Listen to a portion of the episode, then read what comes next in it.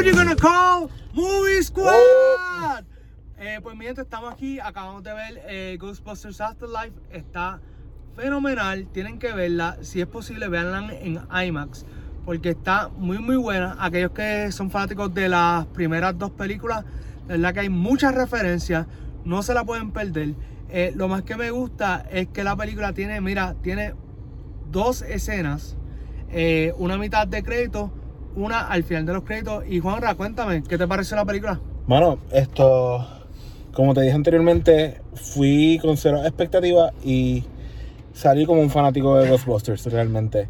Eh, el elenco se lució, los efectos visuales en la madre, de verdad. Eh, pienso que tienen un gran futuro en esto, plantaron bases. Eh, el elenco, o sea, es un elenco joven. Sí. So, por si, siguiente, va, es probable que veamos a estos niños. Volver en otra, en otra película. Sí. Y mano, eh, dentro de todo lo, también habían personas que eran adultos y estuvo eso impresionante. Por ejemplo, teníamos al hombre más sexy que está vivo ahora mismo, Paul Rudd, eh, que tuvo, la participación que tuvo fue muy buena, muy graciosa. Y le creí que era, era un maestro de ciencia. No, re- realmente fue una película que muchos términos de científicos, Sí.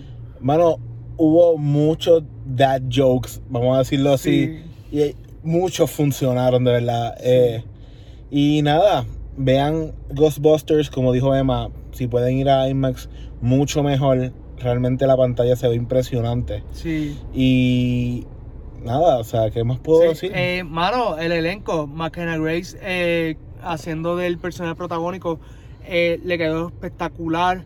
Eh, me gusta todas las conexiones que hicieron de ella con uno de los personajes de los cazafantasmas, que es bastante obvio.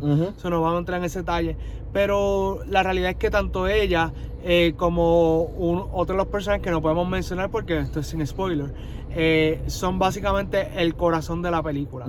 Y la realidad es que esta película me sorprende que para un presupuesto tan corto hayan hecho mucho con ello, porque esta película yo esperaba que fuera como algunos 100 millones y la realidad es que con 75 millones hicieron cosas fenomenales.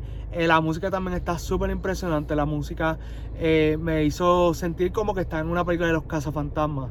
Así que está bien chévere, como les digo nuevamente, eh, la película tiene muchas sorpresas. O sea, yo viendo la película dije, wow, mira, tal y tal cosa, y boom, boom, por aquí y por allá, tú sabes, para evitar spoilers.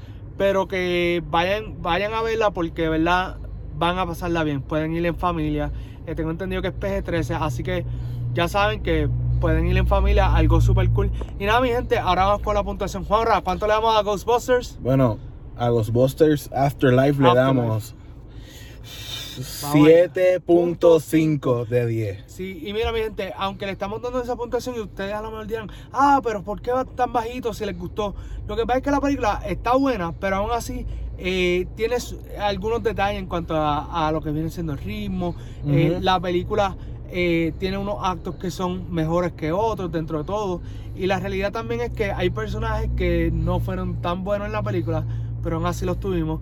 Y entonces, eh, por último, pues hay que destacar que esta película se siente con, con algo bien especial y de verdad queremos ver qué va a pasar ahora. Así que nada, mi gente, nos vemos en otras reseñas de Movie Squad.